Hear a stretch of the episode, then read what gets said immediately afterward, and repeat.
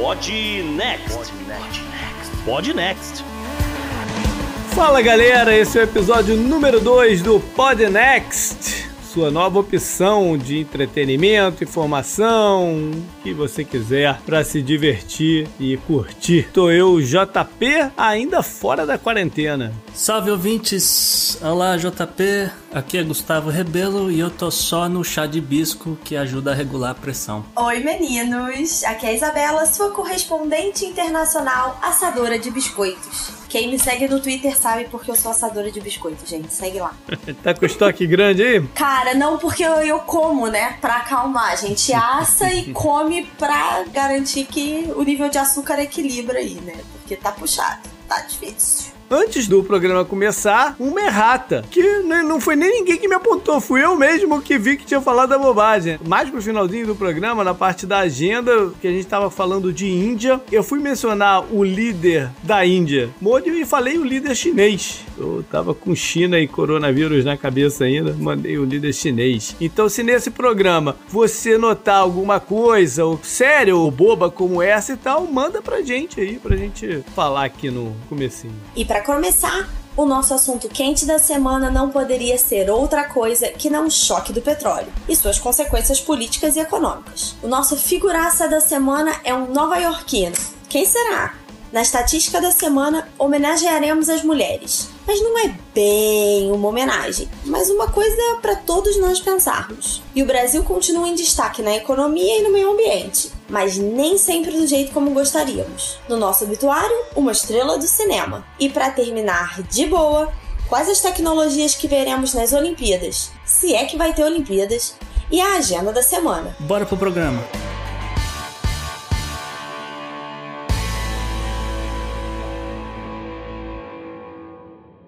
Salve ouvintes! Então, essa pauta de abertura, ela não é um jabá aqui que a gente vai fazer, mas por tudo que aconteceu nessa semana, fica aí um recado para vocês. O Centro de Valorização da Vida realiza apoio emocional de prevenção ao suicídio, atendendo voluntária e gratuitamente todas as pessoas que querem e precisam conversar, sob total sigilo por telefone, e-mail e chat 24 horas todos os dias. Se você precisar falar com alguém, diz que 188 de qualquer lugar no território nacional.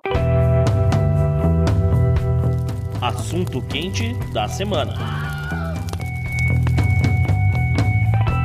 É óbvio que o assunto mais quente de todos é coronavírus, né? Mas vamos deixar ele de lado um tiquinho, porque as coisas estão acontecendo tão rápida também, né? Que a gente tá gravando aqui na quinta-feira. Provavelmente quando o programa for pro ar vai ter mudado já um milhão de visões e acontecimentos. Vamos trazer uma outra coisa importantíssima que aconteceu nessa semana que passou, que envolve o produto que move o mundo nas últimas décadas, né? Né? Pois é, JP, a gente está falando de petróleo e no caso específico a gente está se referindo a uma decisão que ocorreu entre os membros da OPEP e a Rússia. Ouvinte, se você não sabe, a OPEP inclui um grupo de produtores de petróleo, sendo eles Arábia Saudita, Irã, Indonésia, Venezuela, Iraque, Líbia, Nigéria, Emirados Árabes e o Equador e outros membros, mas não a Rússia. E nessa reunião que eles tiveram, a a Arábia Saudita, que acaba liderando o grupo, não gostou que os russos não aceitaram uma redução do número de barris que estava sendo produzido. É, só um parênteses, Gustavo, não sei se todos os nossos ouvintes sabem, a OPEP é uma organização que tem décadas já, e lá nos anos 60, 70 já tinha causado outros choques do petróleo em movimentos parecidos de controle de oferta e demanda para conseguir controlar o preço do petróleo, né? Então, é meio que um arranjo que se faz com outros grandes produtores, que é o caso da Rússia, que nesse caso não houve arranjo, né? Pois é. E a Arábia Saudita recentemente realizou o IPO, né, uma oferta inicial de venda de ações, tornando a Aramco, que é a sua principal empresa, tornando ela uma parte dela mais pública, né? E foi é, o IPO que mais recebeu investimento estrangeiro e tal. Então, uma forma de, de, de proteger essa empresa seria né, garantir um número número X de barris de petróleo, a fim de manter o preço regularizado. Assim, a Aramco consegue manter ali seu capital, consegue fazer investimentos em outras áreas, etc. Ou seja, o interesse inicial era elevar um pouco o preço que estava sendo considerado baixo, né? Sim. E fazer a empresa ser mais lucrativa, pelo menos aparentar ser mais lucrativa nos seus balanços. Então, e aí a Arábia Saudita fez uma proposta para cortar o número de barris produzidos é, desse grupo de países em um milhão e meio de barris por dia. Enquanto que os russos estavam com uma proposta de cortar no máximo 300 mil barris por dia, que naquele momento dava mais ou menos uns 14 milhões de dólares. Pois bem, eles não chegaram num acordo e a Arábia Saudita fez o quê? O contrário. A Arábia Saudita falou: Ah, então tá bom, vocês estão com medo de coronavírus, vocês estão com medo de despencar demais o preço, vocês não estão muito satisfeitos com esse negócio inteiro, então agora vocês vão ver o que, que eu consigo fazer com a minha produção. E aí jogou a máquina bombeando o petróleo lá no máximo e começou a bater recorde depois de recorde depois de recorde na produção de barris. Não só isso, aumentou a produção e deu desconto. Fez as duas coisas ao mesmo tempo. Pois é, se é pra zoar, vamos zoar forte, né? Ou se não quer vir comigo, vou te quebrar. Mais ou menos essa mensagem pro Putin e pra Rússia. Sabe aquele ah é? Que você olha aquela raiva nos olhos? Foi basicamente isso que a Arábia Saudita fez com a Rússia. Ah é? Não quer brincar? É isso. É. Pois é, o Gustavo falou algumas das razões, assim, fornecidas pela Rússia de por que, que ela não quis exatamente entrar num acordo, já que, de certa forma, o preço do petróleo mais alto beneficia, né? A Rússia hoje é um pouco menos dependente da venda de petróleo do que era, sei lá, cinco anos atrás. Né? Um, um pouco menos. Mas mesmo assim, ainda é um componente fundamental do orçamento e de tudo. Então, em teoria, o preço mais alto é interessante para a Rússia também, compensaria a menor produção. É, exatamente, JP. Consta, assim, entrevista até recente que saiu na agência Reuters, o ministro de energia do Putin, o Pavel Sorokin, veio com essa narrativa de que, como a Arábia Saudita e o resto do mundo não faz a mínima ideia para onde vai o consumo com as pessoas em casa, com menos veículos circulando, com menos aviões voando e menos produção de energia à base de petróleo. Então não dá para determinar onde é que vai ser esse chão no momento, então o, o ao menos a narrativa russa é essa. Assim, não é uma boa hora de parar de produzir. Vamos segurar aí a produção onde é que tá e tal. Tô maluco? Ou deveria ser o contrário? Já que a demanda vai ser menor porque as pessoas não vão consumir tanto, não é hora de diminuir a produção para tentar manter o preço no lugar? Eu não, eu não tô entendendo esse argumento. É, um dos primeiros argumentos ventilados foi que, na verdade, a Rússia estava tentando amassar um pouco mais a indústria de gás de xisto nos Estados Unidos, né? Então, essa foi, na verdade, a primeira coisa que foi ventilada. Porque, para quem não sabe, os Estados Unidos se tornou muito mais independente da produção externa por causa dessa produção de gás de xisto que você perfura, é fracking. Só que ele é muito mais cara, né? Do que perfurar petróleo em, em poços. Também é danoso pro meio ambiente. Sim, ridiculamente danoso para o meio ambiente. Só que o que, que acontece? Por ser muito caro, quando o barril de petróleo tá barato, as empresas de xisto sofrem muito. Então aí talvez a ideia da Rússia fosse essa. Mas por que? O Trump fez alguma coisa que desagradou o chefe, não?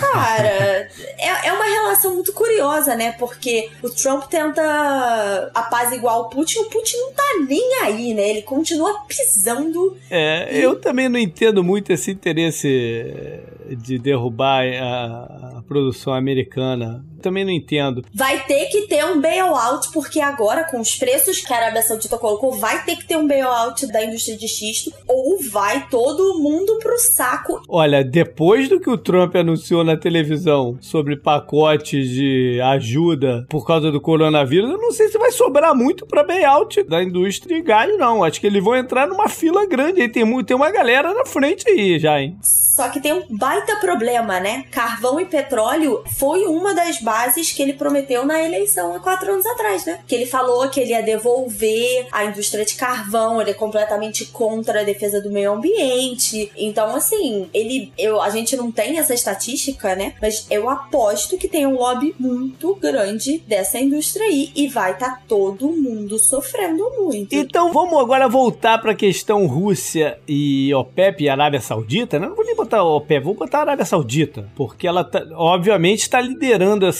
Eu nem sei como é que tá hoje, para ser bem sincero, a relação dentro da OPEP, já que a Arábia Saudita, por exemplo, tá numa crise com o Irã imensa, né? Eu não sei como é que tá a relação lá dentro. Eles jogaram a Venezuela para escanteio também, porque a Venezuela tá cheia de sanções e. Pois é. Mas enfim, eles estão agora numa queda de braço imensa, né? Estilo aquele filme do Stallone, Falcão, o campeão dos campeões. Então, a galera das antigas aqui. Ninguém vai pegar essa referência. A galera mais nova não tem a menor ideia do que eu tô falando. Sessão da tarde, galera. É. Mas enfim, eles estão numa queda de braço grande, né? E a minha pergunta para vocês é: quem que vai arregar primeiro? Porque isso só vai acabar quando um, um, dos dois arregar, ou pelo menos, né? Não vão não admitir publicamente, mas arregar nas internas. Quem tem condição de segurar isso por mais tempo? Cara, é impossível saber, né? A teoria dos jogos chama isso de jogo da galinha. É uma galinha de borracha que os dois lados vão puxando, alguém vai precisar soltar. E é, é basicamente impossível saber. Se eu tivesse que apostar, eu vou dizer que a Arábia Saudita vai ganhar essa queda de braço. Porque o fato de ser uma monarquia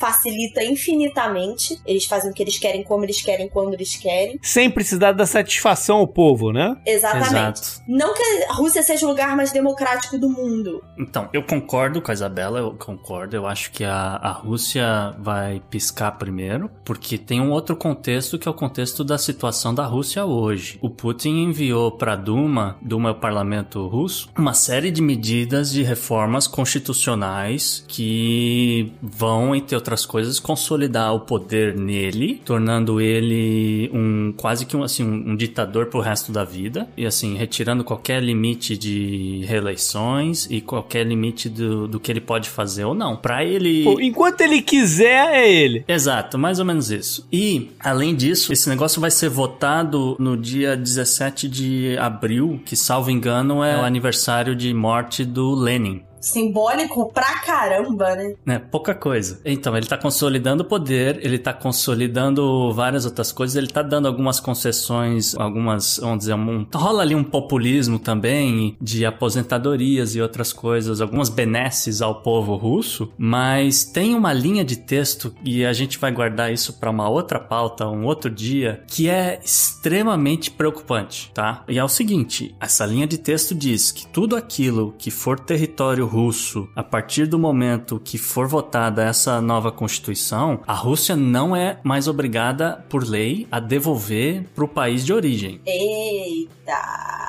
segura esse fogo. E se você não pegou as entrelinhas, aqui o que o Putin tá dizendo é: número um, as Ilhas Kurilas, que são do Japão, não vão voltar pro Japão assim que esse negócio for aprovado. Número um. Número dois, e até mais importante do que isso, a Crimeia passa a ser da Rússia e acabou. E se nesse meio tempo, por um acaso, a Rússia resolver anexar a Geórgia, a Bielorrússia, ou, entendeu? Algum outro território da ex-União Soviética, acabou, é da Rússia. Tu falou que ia guardar para outro programa e soltou, soltou a parada toda aí. Não porque vai dar problema isso. vai dar problema isso. Tô brincando. Eu, eu acho que tem uma outra questão para a Rússia também, é que pode ter uma maior pressão dos aliados. Se bem que os Estados Unidos pode pressionar a Arábia Saudita também, mas a Rússia tem uns outros aliados que podem estar tá bem chateados com isso, como Venezuela, né? O, o próprio Irã e, e, e, Síria, não sei. Além do que, isso também acaba atrapalhando interesses chineses. Também. A gente não pode Sim. ignorar as petrolíferas chinesas interessadas, entre outras coisas, no pré-sal no Brasil.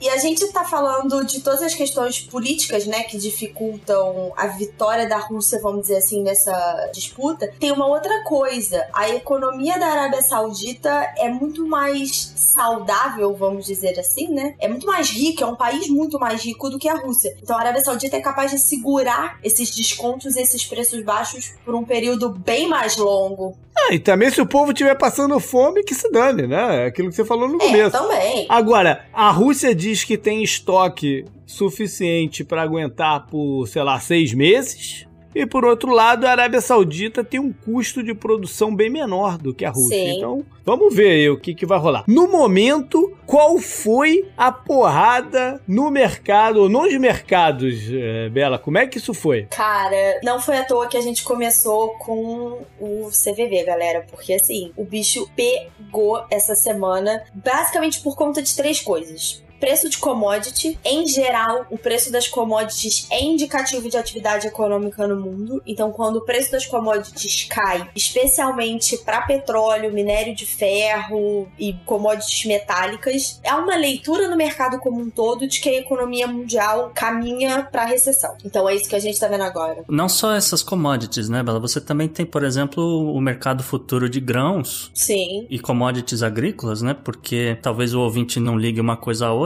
mas com o petróleo você consegue o gás natural e o gás natural é usado para fazer fertilizante. O preço do diesel é utilizado para tratores e tal. Isso tudo afeta quem está produzindo. Até biocombustíveis também tem essa Exato. é. diferença. Então, a partir do momento que começa a cair o preço do petróleo, ele vai acabar arrastando o preço do milho, o preço da soja, o preço da cana de açúcar. Aí depois ele acaba puxando o preço do leite, ele acaba puxando uh, o preço da proteína animal, né? Uma vez que o plantio do pasto é afetado e a, a ração à base de milho utilizada em suínos, então acaba puxando todo o lucro do agronegócio para baixo. É, e pra quem acha que isso pode ser uma coisa positiva, pensando, ah, isso vai causar deflação e tudo, mais ou menos, porque a gente já tá vendo uma redução de demanda por causa do coronavírus. Então, se fosse uma queda de preços, mas talvez um aumento de demanda por isso, mas não é isso que a gente tá vendo nesse momento, né? A, a balança tá pesando por um lado só. É, isso é uma pauta que também a gente vai votar no futuro, porque nesse momento o hemisfério norte não tá plantando nada, ainda é inverno. A data de plantio começa a abrir agora depois do 15 de março e, e ali para abril a gente deve ter uma estimativa da área plantada de milho, de soja, etc. E aí a gente vai saber realmente o impacto desse negócio. Porque o fazendeiro não vai plantar milho ou soja a mais do que ele precisa, sabendo que a China só vai comprar, sei lá, um número X lá de toneladas que ele não ia comprar antes, entendeu? E nos mercados financeiros, né? Bolsas e tudo mais, como é que foi a pancada? Duas pancadas muito grandes, uma delas muito forte sobre a incerteza do crédito, porque quando você tem essa redução, especialmente da área de petróleo, ele alimenta muito, né, o crédito no mundo. Então, eles agora estão arrecadando menos para onde isso vai. Então, aí é uma expectativa muito complicada, tanto que bancos americanos sofreram muito esses dias. Muito menos do que no Brasil, por exemplo, né? Que não é um. O mercado bancário não é tão globalizado. Mas quando a gente fala de bolsa, galera, para quem me acompanha no Twitter sabe por que, que eu estava assando biscoito, que me perguntaram como é que eu tava com a queda da bolsa, eu falei que eu tinha ido assar biscoito. Porque não tinha nada para eu fazer a não ser assar biscoito. Você assava os biscoitos nos intervalos do circuit break ou geral? Não, amor, quando eu abri o pregão caindo 7, eu fechei e fui assar biscoito. Porque assim, o que, que eu, que eu ia fazer? Fui assar biscoito. Sensacional. Eu falei de, de circuit breaker, né? Mas acho que de repente vale a pena explicar pra galera, pra quem não sabe, o que, o que, que é exatamente, né? Foi uma dúvida dos ouvintes, né, que apareceu lá no meu Twitter. Qual é a ideia, tá, gente? Quando os mercados caem muito rápido, a própria bolsa tem um sistema de parar o pregão, para dar uma acalmada nos ânimos. Um amigo meu definiu perfeitamente. É a hora do recreio, para dar uma respirada, tá? Então, quando há, pelo menos nas bolsas no Brasil, que é mais ou menos o modelo no mundo, você tem três circuit breakers. Quando cai 10%, para por 30 minutos o pregão, não tem negociação nenhuma. Depois de 30 minutos, o pregão é retomado normalmente. Se a queda continua e chega a 15%, você tem um segundo circuit breaker. Nessa vez, você fica uma hora com o pregão suspenso, retoma novamente. E se a queda continuar e chegar a 20%, o pregão é suspenso por tempo indeterminado. E aí, os diretores da bolsa decidem qual é o período que vai ficar fechado, por exemplo. Normalmente o pregão é suspenso pelo restante do dia e retomado no dia seguinte. Para vocês terem noção, no primeiro dia, na segunda-feira, né, que foi dia 9, o primeiro circuit só teve um circuit breaker na B3, né? Foi com 33 minutos de pregão. Às 10h33 o mercado já estava parado. Então foi uma queda muito forte, muito rápido. A queda chegou a 12,17% só na segunda-feira. A gente então entendeu o que é o circuit break, mas por que, que ele funciona? O que, que acontece nesses 30 minutos que o nego fala, não, vou parar de vender aqui? Só, só uma ida ao banheiro? O que, que, o que, que acontece nesses 30 minutos pra, pra mudar o... Tem gente que assa biscoito, né, JP? É, mas não, não, não, o, que, que, o que, que reverte em 30 minutos pra você falar, não, não, não, a gente estava demais, né? Eu posso estar errando uns detalhes, tá, gente? Mas na década de 80 aconteceu uma coisa muito bizarra. A gente teve uma série de stop losses no mercado na Bolsa Americana. O que, que é isso? O pessoal programa qual é o mínimo do preço que ele aceita naquela, de determinada ação. Então, quando bate aquele preço mínimo, automaticamente o computador coloca aquelas ações para vender. O que, que aconteceu nesse dia na Bolsa Americana? Um stop loss, o primeiro robô, o primeiro computador acionou o stop e isso acabou puxando o preço para baixo, acionando outro stop e aí a bolsa caiu desesperadoramente em 30 minutos. Então, quando você tem um circuit breaker, o que que dá tempo das pessoas fazerem? Acionarem stops ou moverem os seus stops ou pararem para analisar qual é a real movimentação daquele mercado para tomar decisões. Então, é um período em que talvez as pessoas, imagina, alguém que não tivesse que não tivesse lido a notícia da Arábia Saudita, abre o pregão caindo 7, 8, 10, ela se assusta e vende. Mas se tem esses 30 minutos, ela tem tempo de adquirir informação, reajustar o que quer que gatilhos que estejam acionados para que o pregão volte. Claramente isso não funcionou no dia de hoje, porque quase foram acionados os três circuit breakers, né? O desespero estava batendo pesado. Agora eu entendi por que que funciona, porque eu achei que só a ida do banheiro era muito pouco mesmo para resolver. Gustavo, tu tem mais um dado interessante aí, né?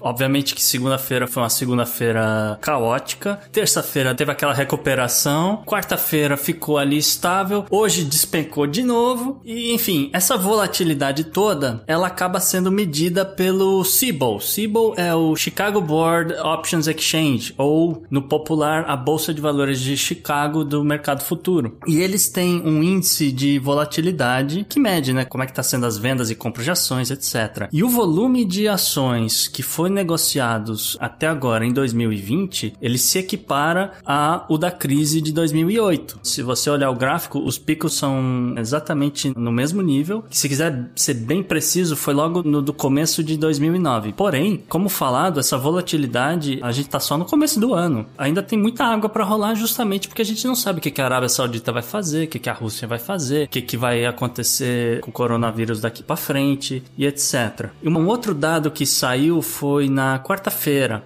um dado do Goldman Sachs, que é um grande banco de investimentos dos Estados Unidos, um dos maiores do mundo. O Goldman tem dados desde 1835, analisando, vamos dizer, esses, esses choques de mercado, né? Que de repente começa a vir um monte de notícia ruim e tal, então você tem esses choques de mercado. E a má notícia é que toda vez que rolou um grande choque desse, seja por doença matando um monte de gente, seja porque teve uma crise no, no Irã ou alguma coisa do tipo, essa força atípica do mercado puxou a bolsa pelo menos 29%, é, mantendo uma tendência de baixas do mercado ou como eles chamam nos, nos Estados Unidos, um, um, bear market. Por outro lado, a boa notícia é que essas baixas históricas elas acabaram se recuperando em 15 meses. Agora, você vai falar, meu Deus, 15 meses, o que, que eu faço? Aí eu vou dizer, Bom, calma, porque infelizmente, é, assa biscoito, porque infelizmente a economia se movimenta num tempo diferente do nosso tempo linear. Várias pessoas que me perguntaram no Twitter e no Instagram, tá na hora de comprar? Gente, eu não sei. Se eu soubesse o preço mais baixo, eu estaria comprando no preço mais baixo do mercado. E ninguém sabe. Ah, se soubesse onde é que é o chão do petróleo, já.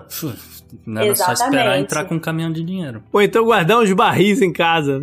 Tipo isso. Mas a gente está vendo uma grande promoção. Hoje eu ouvi gestores de fundos chamando esse momento de uma grande liquidação. O Ibovespa perdeu basicamente um quarto do valor de segunda para hoje. Então, você está querendo investir, também não acha que 15 meses é o tempo perfeito. Ah, eu vou tirar daqui a 15 meses. É uma média. É uma média. É uma exato, expectativa. É. Pode ser 17 meses, como podem Isso ser aí. 12. Ou mais até, porque a gente está num momento muito atípico com o coronavírus mas tá num bom ponto de entrada, vai aportando aos poucos na bolsa e você sabe que não é um investimento ou essa biscoito, gente. Eu acho que essa biscoito é o caminho, é isso. Posso compartilhar receitas com vocês depois. Já fiz três tipos, ficaram ótimos todos. Vamos abrir uma padaria.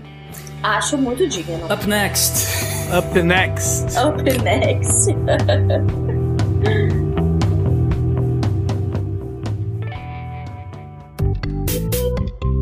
Our enemies are innovative and resourceful, and so are we. They never stop thinking about new ways to harm our country and our people, and neither do we. You can actually see Russia from land here in Alaska.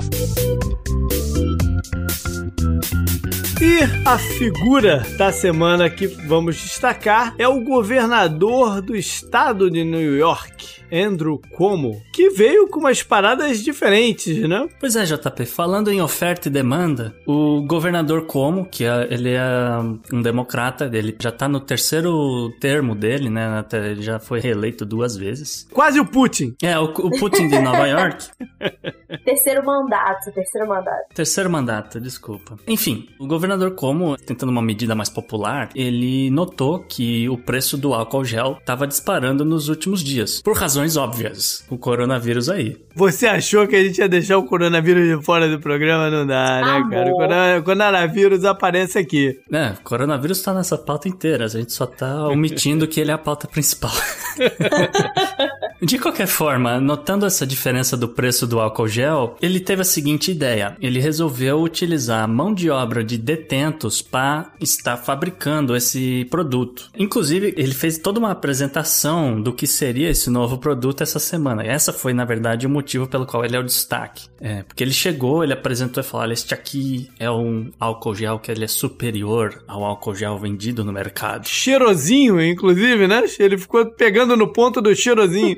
Ele tem um aroma único de junco, lilás, hortência e tulipas. Nossa. E aí ele explicou ali, por conta da mão de obra que a gente utiliza, etc., o custo de manufatura é apenas 1 dólar e 61 centavos o litro. E acaba vendendo por, né, 3, 4 vezes mais do que isso. Portanto, é uma renda extra que está indo para os cofres do Estado. O problema é que o governo do estado de Nova York paga apenas 62 centavos por hora de trabalho para cada detento. E havia uma grande crítica dos próprios democratas para com o governador para subir o salário do detento. Então tem governador que tem proposta em vias de votação para aumentar esse salário mínimo para 3 dólares a hora, para, entendeu? Cada estado tem um salário mínimo, vamos dizer assim, né? É um conceito um pouco diferente salário mínimo aqui. Existe uma base federal que o governo estipula e fala: olha, o mínimo, mínimo, mínimo, mínimo tem que ser isso aqui, porque isso aqui é o mínimo que a gente vai estar tá pagando pros funcionários do governo federal. Eu não sei se aqui na Flórida tá 8 dólares por hora.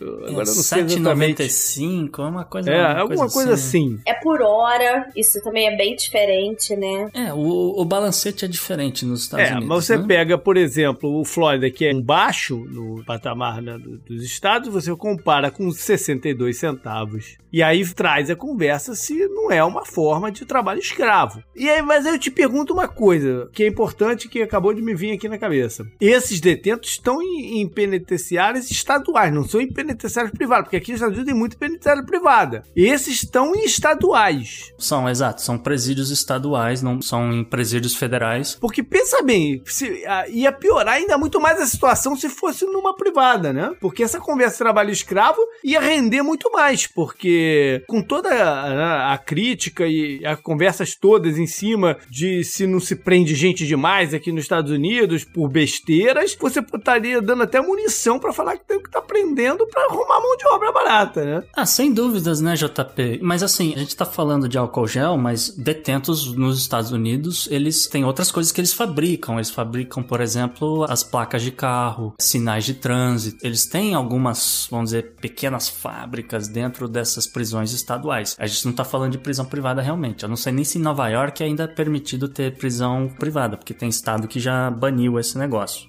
Dito isso, a gente está citando esse lado polêmico da coisa, mas a gente tem que dizer também que o governador Cuomo tem sido um dos governadores mais proativos também em tentar agir no combate ao coronavírus. É, O próprio fabricação do álcool gel é porque tá faltando álcool gel por aqui, né? E a Amazon, eBay, tudo jogou o preço lá para cima. Ele também foi, já foi o terceiro, nesse momento, né? O terceiro, acho, governador a limitar eventos com maior número de pessoas, né? Em Nova York, na Califórnia, em Washington são 250, em Nova York ficou 500, mas foi o suficiente para fechar Broadway e tal. Então, ele tá ativo também em tentar fazer com que as pessoas sejam testadas pelo vírus, né? A liberação de, de laboratórios privados a fazer o teste, enfim, ele tá sendo um governador proativo. Exatamente. Up next? Up next. Up next.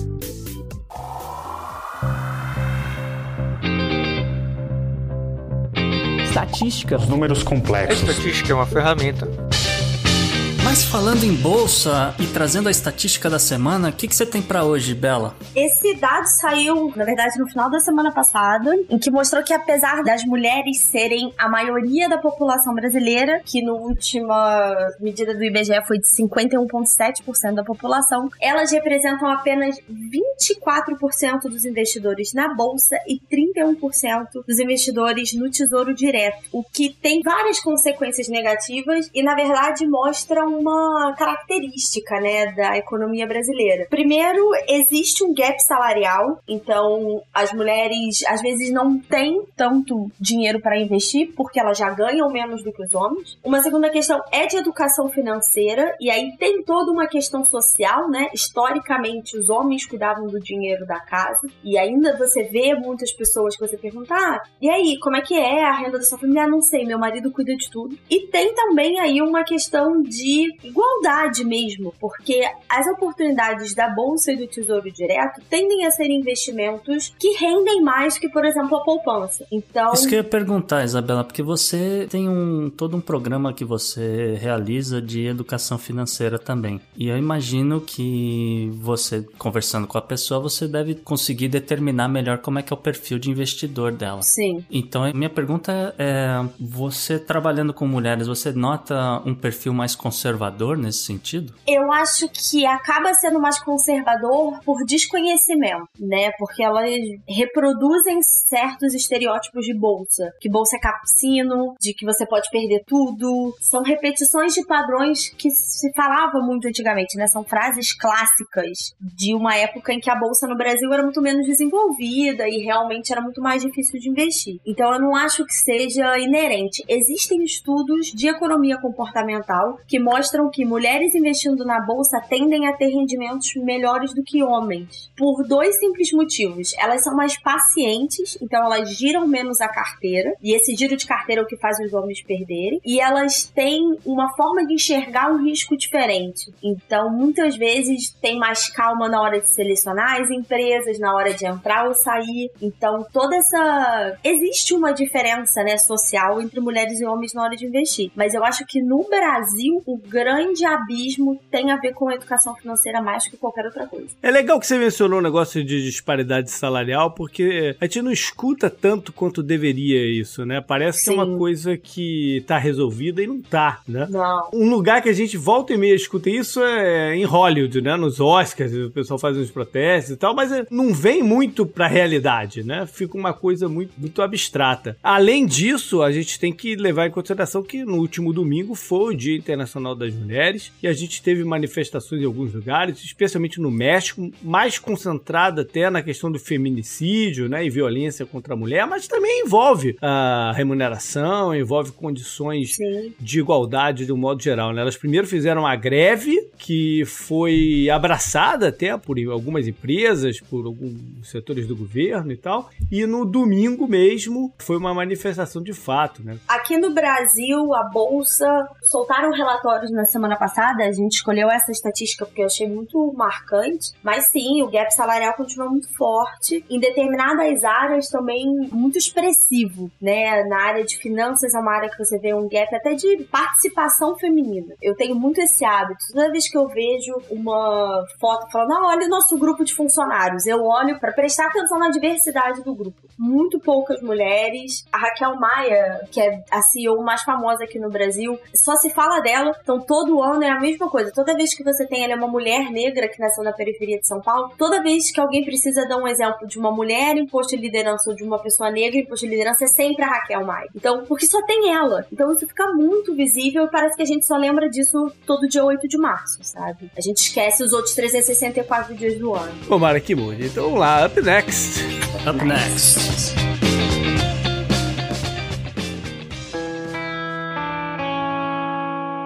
Economy. Economy. Economia mundial. Bom, a gente já falou um bocado de economia, de bolsa e de tudo mais, mas ainda, ainda cabe um pouquinho, né, Bela? Sempre cabe um pouquinho. Por exemplo, o que, que o nosso presidente Bolsonaro e sua galera vieram fazer aqui nos Estados Unidos, além de brincar com o coronavírus? Além de brincar com o coronavírus, estamos gravando isso na quinta. Pra quem não sabe, o Bolsonaro está sendo testado para coronavírus porque uma das pessoas da comitiva foi testada positiva. Mas na verdade, mais do que visitar os Estados Unidos, Bolsonaro foi especificamente visitar a Flórida. Foi para perto de vocês, meninos. Pior que foi mesmo, porque ele É. foi até Jacksonville, eh, Jacksonville é uma hora e pouco daqui. Eu falei pra você ir lá dar um abraço nesse, você não quis ir? Depois eu fico doente. É, uma coisa importante de dizer é que essa não foi uma visita a nível de Estado, tá? Apesar dele ter encontrado o Trump, é, foi um encontro, entre aspas, não programado, porque ele foi convidado por Se esbarraram, se esbarraram. Não, claro que não, mas é, na verdade foi um encontro de agendas, porque o Bolsonaro foi à Flórida, a convite de congressistas é, flori, floridianos, não é isso? É assim que fala? Floridianos, é. Mas Isso. assim, só pra contextualizar, houve uma série de cancelamentos de viagens do presidente Bolsonaro. Ele tava com viagem marcada pra Polônia, pra Hungria e pra Itália. E por conta do coronavírus ele acabou eh, cancelando ou adiando essas viagens. Enquanto que o. Que ironia, cara. Grande ironia, pois é. Ele não foi pra Europa não se contaminar, veio pra cá e. Pois é, porque até então a Flórida estava com um número baixo de contaminações, mas enquanto isso, o presidente Trump também acabou cancelando alguns comícios que ele ia fazer no Colorado, no Nevada. Aí foi jogar golfe. Foi jogar golfe. Sei nem se o Bolsonaro joga golfe, mas a princípio. A história de que foi não ideia. programado foi isso, né? O Bolsonaro acabou indo pra Flórida, o Trump, por um acaso, estava em Mar-a-Lago, que é o resort de golfe dele, e o chanceler brasileiro e o secretário de Estado americano já tinham feito conexões, se eu não me engano, no G20 ou numa última conversa de cúpula que teve. Então, quando perceberam que as agendas podiam se cruzar na Flórida, tentaram marcar um almoço, tanto que o almoço foi super informal. Beautiful, a beautiful lunch, huge meat selection, huge, huge, huge meat selection. Saiu hoje é, é uma foto do garçom que acabou servindo a comitiva presidencial Aham. nessa churrascaria. E o garçom hoje foi para um hospital em Miami ser testado para coronavírus também, porque ele tava com Não, dor de garganta, tosse, não sei o que. Falei, pronto. Mas aí, ele tirou alguma coisa de positiva dessa viagem? Cara, não, nada concreto. A verdade é isso, nada de concreto. Foram muitas sinalizações, essa é a verdade. E algumas coisas que já tinham sido discutidas também, né? Como É. o negócio do fast tracking para brasileiros entrarem nos Estados Unidos e pegarem uma fila mais rápida. É umas coisas pontuais que já, que já haviam sido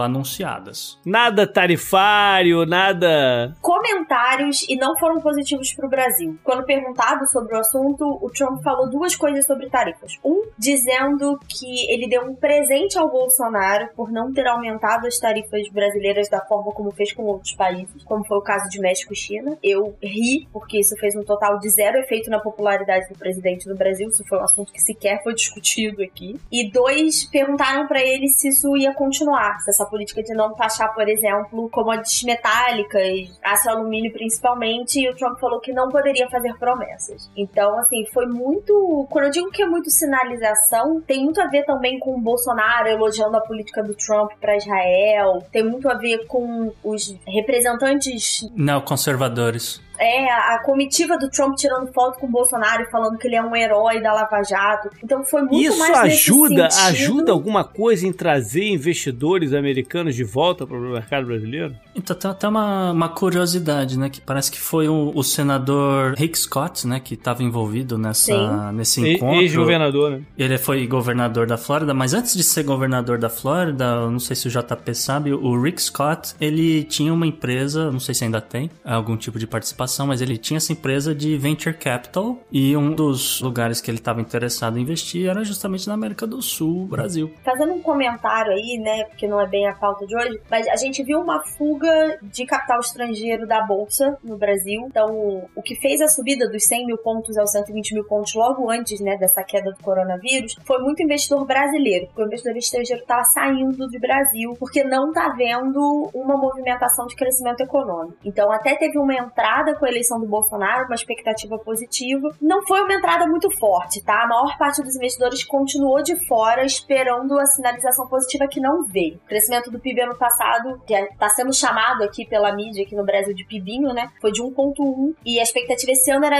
alguma coisa entre 2,5 e 3 que não vai se concretizar claramente. Então, os investidores estrangeiros estavam esperando uma sinalização de crescimento no Brasil que não veio. E você perguntou: isso faz alguma coisa em levar investimentos de volta ao Brasil? Não, porque a movimentação internacional é muito forte de uma corrida por investimentos mais seguros, que nesse momento são bons americanos e dólar. É isso. E também tem uma informação, por exemplo, que saiu de uma empresa de consultoria global, a AT Kearney, que atua nesse segmento de consultoria há mais de 100 anos, ou quase 100 anos, desculpe. Tem escritórios em vários países, etc. E no caso específico dela, ela elabora um índice global de confiança para investimentos estrangeiros. Esse índice é feito da seguinte maneira: eles, basicamente, eles entrevistam ali uns 500 maiores executivos das maiores multinacionais internacionais do planeta e dali mais ou menos sai um ranking, uma percepção de, vamos dizer, 25 países que eles teriam um, um maior interesse estratégico para estar tá entrando, colocando novos produtos, etc. Até 2014, ouvintes, o Brasil estava no top 5, entre os cinco maiores da lista. Em 2009, o Brasil saiu da lista. A mensagem que o Mark Asley, que é um dos sócios majoritários da Kearney, teve foi que a percepção é de que as multinacionais estão cansadas do Brasil. É, e estão cansadas do Brasil porque as reformas estão demorando mais, a gente está vendo crise interna e a briga entre o executivo e o legislativo, tá tendo dificuldade de investimento direto no Brasil, a renda não sobe. Então, na verdade, é uma, um somatório de coisas, e como eu falei antes, os investidores estrangeiros estavam esperando algumas sinalizações que praticamente não vieram. Além da reforma da Previdência, praticamente nada mais saiu. Tem também uma questão de política ambiental Sim. Que algumas grandes empresas não querem atrelar o nome delas a fábricas em lugares que né, não respeitam tanto o meio ambiente. Mas aí eu acho que é mais o investidor europeu, né? Estados Unidos está começando com isso também. Você vê, por exemplo, vários fundos, né? A BlackRock é uma delas, que já não se envolve com várias empresas ou países. É um grande pacote, né, gente? Porque mesmo quem tá de olho no meio ambiente, quem não tá de olho no meio ambiente tá de olho em crescimento e não vê, não vê melhora na qualidade de vida, não vê questão de emprego. Então, o negócio tá pesado mesmo, tá complicado. Up next. Up next. Pela união dos seus poderes, eu sou o Capitão Planeta! Vai, Planeta!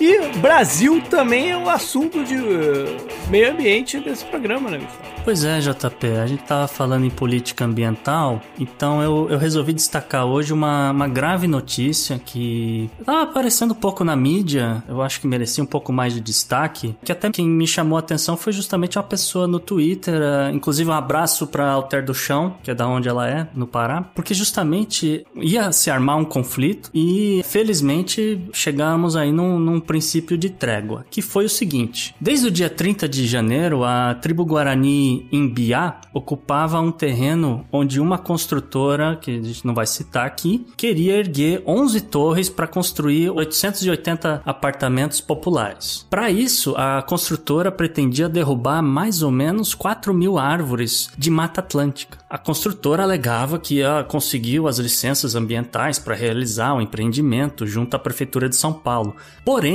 segundo o procurador do Ministério Público Estadual, a Prefeitura de São Paulo deixou de considerar justamente as disposições da lei de proteção à Mata Atlântica na hora de estar tá concedendo essas licenças ambientais à empresa que opera a obra. Então, o promotor do caso entende que o desmatamento não poderia estar acontecendo porque comprometeria a área ali do Parque do Jaraguá, uma vez que é uma zona de amortecimento importante e que precisa ser protegida. Tá, mas a gente que não entende muito bem de meio ambiente, o que exatamente é uma zona de amortecimento?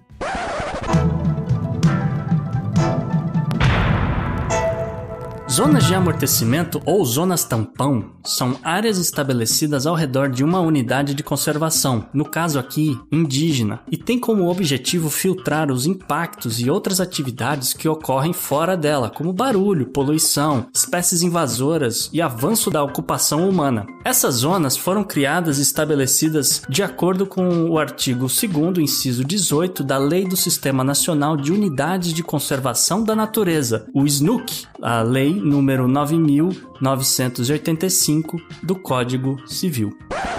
Mas o bicho pegou ainda assim, né? Pois é, JP. Aconteceu que tava nessa essa coisa dos índios estarem ali nessa área do Parque do Jaraguá, acampando ali e, e tentando defender a, a, mata e tudo. Só que aí a coisa começou a ficar tensa nessa terça-feira dessa semana. Porque a PM, a Polícia Militar do Estado de São Paulo, resolveu aparecer para executar um mandato de reintegração de posse. A operação no Jaraguá contou com 150 55 policiais militares armados, um drone e 15 veículos de apoio. Tudo isso para remover mais ou menos 300 índios que estavam ali com pintura de guerra, com lanças e arco e flecha. Força desproporcional? Ponto de interrogação. Vamos perguntar pro governador depois, né? De qualquer forma, depois de horas de negociações, os índios acabaram deixando o local, apesar de que eles prometeram fazer ali uma vigília para garantir que não ia acontecer nada nesse meio tempo, porque a, o projeto acabou sendo embargado por 40 dias. Então é, a, a, ideia aqui é que os índios vão estar tá fazendo uma vigília ali de 40 dias para garantir que nada vai acontecer nesse tempo, uma vez que a construtora agora tenta se explicar em Brasília para a Justiça Federal, o IBAMA, a FUNAI, a CETESB e o Conselho Consultivo Consultivo do Parque Estadual do Jaraguá e da Fundação Florestal. Por que, que o projeto usa o do espaço e por que, que o projeto acabou ferindo a lei estadual e federal e por que, que nada foi feito no sentido de preservar essa mata. De qualquer forma, Dia 6 de maio a gente vai saber como é que vai ser o desfecho dessa história. Se eles tiveram jogo de cintura, né? Cara, só imagem negativa eu acho que vai ser o suficiente. É, Mas... Sei lá, falando de Brasil, acho que tudo pode acontecer. Verdade. Up next. Up, Up next. next.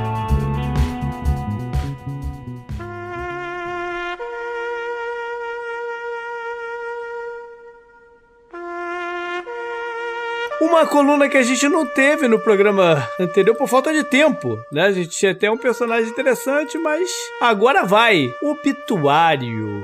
Quem a gente lamenta que perdemos, o mundo perdeu nessa semana, Gustavo? Pois é, JP, faleceu aos 90 anos o ator sueco Max von Sydow, com 70 anos de carreira pelo cinema europeu e americano e participações em mais de 150 filmes e séries de TV, sendo algumas delas obras muito conhecidas, como A Maior História de Todos os Tempos, que marcou a estreia dele no cinema americano. Ele fazia o papel de Jesus Cristo, ao lado de John Wayne, Sidney Poitier, Charlton Heston, entre outros. O, o, papel mais marcante dele, eu acho que é o do Exorcista, né? É, ele faz o personagem que dá o nome ao filme, é, justamente. Ele tem uma, algumas outras coisas. Ele, ele, trabalhou em vários filmes com Bergman. Sétimo Selo é o de maior destaque, no qual ele joga xadrez com a morte. Tem uns filmes um pouco mais, vamos dizer, que agradam muito o público nerd, como Duna e Minority Report. Mais recentemente, ele faz uma ponta que é fundamental pro plot de Star Wars, o Despertar da Força. E se tudo isso não bastasse, ele também fazia séries e ele é o Corvo de Três Olhos do Game of Thrones. Só. O fato é que ele morreu no dia 8, na França, e a causa da morte não foi divulgada, né? Pode ter sido só a idade mesmo, morte natural, vamos dizer assim, mas não foi divulgada a causa da morte, né? Eu imagino que se fosse coronavírus, a essa altura a gente já saberia. É verdade. Ah, Fica nota de pesar, uma grande perda para o cinema e para a televisão. Up next. Up next.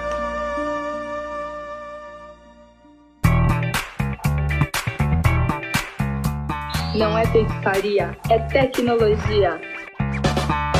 Quase encerrando esse programa, a gente vai falar agora de tecnologia. É um destaque bem rapidinho, uma vez que a gente não tem certeza essa altura se as Olimpíadas ainda vão ocorrer nas datas é, programadas, né? Por conta da pandemia de coronavírus. Agora, dito isso, a gente tem uma lista aqui de tecnologias interessantes que devem aparecer nos Jogos Olímpicos, caso eles ainda ocorram. Quais são eles, Bela? Primeiro de tudo, temos que lembrar que os Jogos Olímpicos são no Japão, né, gente? A gente não podia esperar nada menos do que tecnologias maravilhosas como uma chuva de meteoros artificial. Olha que lindo, gente. A Astrolive Experiences, que é uma empresa especializada em entretenimento espacial, nossa, olha que maravilhoso, lançou um microsatélite em dezembro do ano passado e promete desenvolver e propiciar uma chuva de meteoros durante a cerimônia de abertura. Confesso que eu estou animada para assistir. Segunda delas são possíveis veículos automotivos. É, as montadoras japonesas pretendem colocar pelo menos 100 veículos autônomos em circulação, transportando atletas e público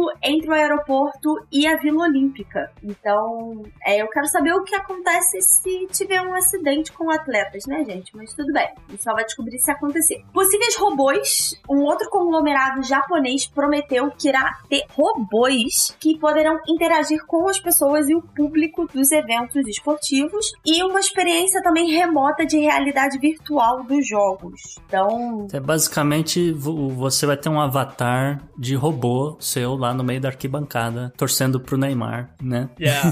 vai ter um monte de Pokémon na arquibancada. Maravilhoso. Se não tiver Pokémon na abertura, eu já não gostei dessa Olimpíada. Mas o que eu ia falar, esse é muito interessante com o coronavírus, porque você pode mandar o seu avatar pra lá, você tá vendo como se estivesse vendo do estádio e você tá em casa de quarentena, galera. Perfeito. E por último, um rastreamento 3D de atletas, e nesse caso é uma empresa americana que prometeu câmeras inteligentes que capturam o movimento e que podem analisar e reproduzir movimentos biomecânicos dos atletas. Isso não só vai ajudar os próprios atletas para treinamentos futuros, mas também pode criar algum outro tipo de material que gera uma completa imersão dos espectadores no corpo de um atleta olímpico. Acho que pode ser também muito interessante essa experiência. Pra indústria de games. Quando você é. começou a falar de rastreamento de atleta, eu pensei que era pra evitar que algum nadador fizesse merda aí nas Olimpíadas. Pois é, ah, nunca, né, Nunca gente? aconteceu. Nunca aconteceu. Gente, Abraço, não vai ter... Ian Lockett. Não... Que nadava aqui na Flórida. Ah, do teu vizinho aí, né? Na... Nadou aqui na universidade. Eu não ia falar nada, mas na Olimpíada do Brasil foi a Olimpíada que eles mais disponibilizaram camisinha na Vila dos Atletas. Então, a hora que apareceu o rastreamento 3D, eu falei... Não sei se o povo ah. vai gostar disso, não. Gente, tá todo mundo junto ali. Tá todo mundo liberando tensão ali. É todo mundo atleta de corpão, desenvolvido. Pô, você acha que não acontece nada? É pra brincar de war, galera. É pra Tem brincar mais aqui rolar, então. Up next. Up next. Up next.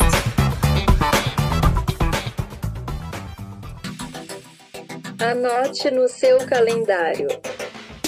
Vamos para a agenda da semana, então. Começar com algumas curiosidades do passado, nos dias da semana que vai começar. Né? A agenda é sempre futura. No dia 18 de março de 1974, acabou o embargo de petróleo que foi conhecido como choque de petróleo. A Isabela até mencionou isso lá no comecinho, né? Fazendo a volta com a pauta inicial. Exatamente. Sim. Foi quando a OPEP boicotou ou embargou o o, o, diminuiu o fornecimento para países que eles acreditavam estar apoiando Israel na guerra do Yom Kippur. E um, os Estados Unidos foi altamente é, impactado, né? O preço do combustível pulou para mais de 300% e tal, teve que ter racionamento. Inclusive o governo proibiu que as pessoas abastecessem o carro aos domingos. Foi, foi pesado. A indústria automotiva começou a produzir carros mais eficientes, então a época vai começar a diminuir o tamanho de carros de americanos. E o, o, o embargo acaba um pouco depois de que Israel termina de tirar suas tropas do canal de Suez. Em março 17 de 1861,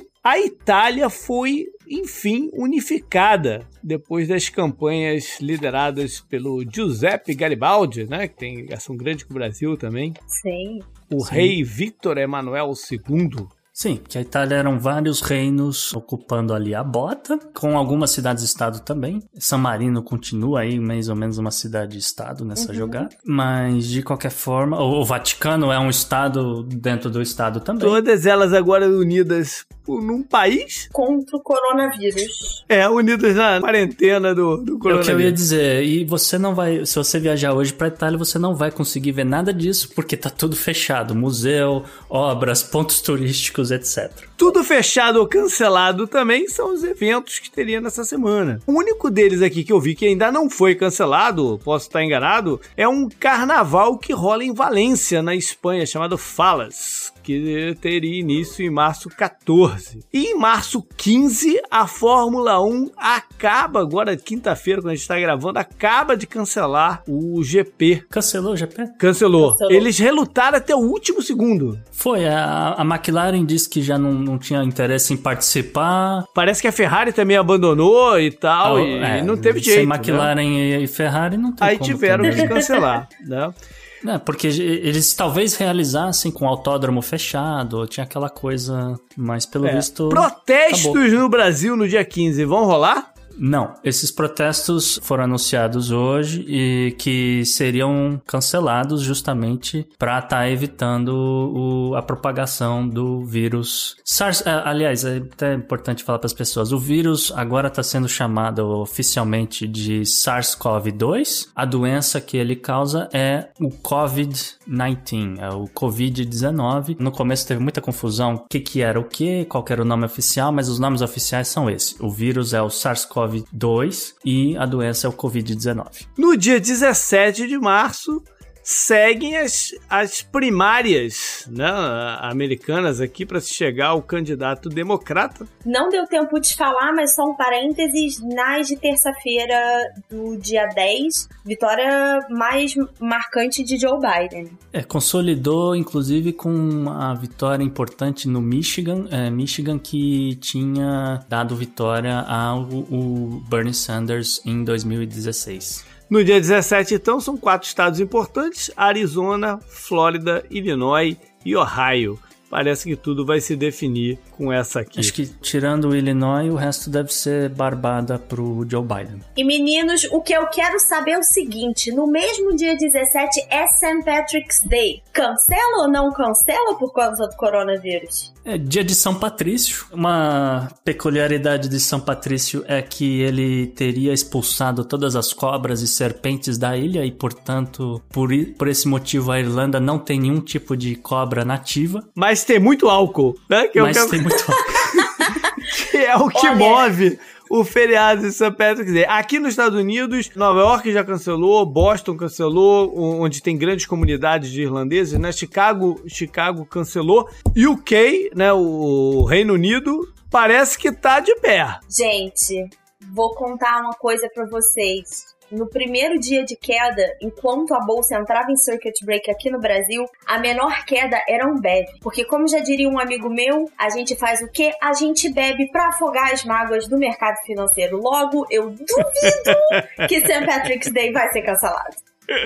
Maravilha. Deve fechar aí É o isso, programa. gente. Beijo, gente. Se beber, não dirige em St. Patrick's Day. Isso.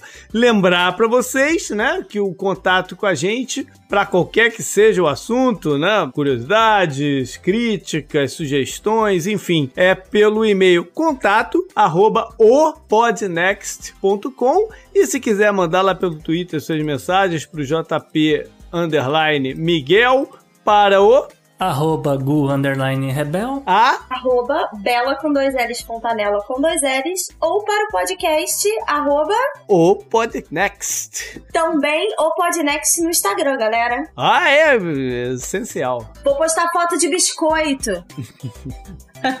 Chá de bisco. Fale com o seu médico antes, mas chá de bisco. Chá de Ajuda bisco. a dormir também. Abraço! Beijo, gente.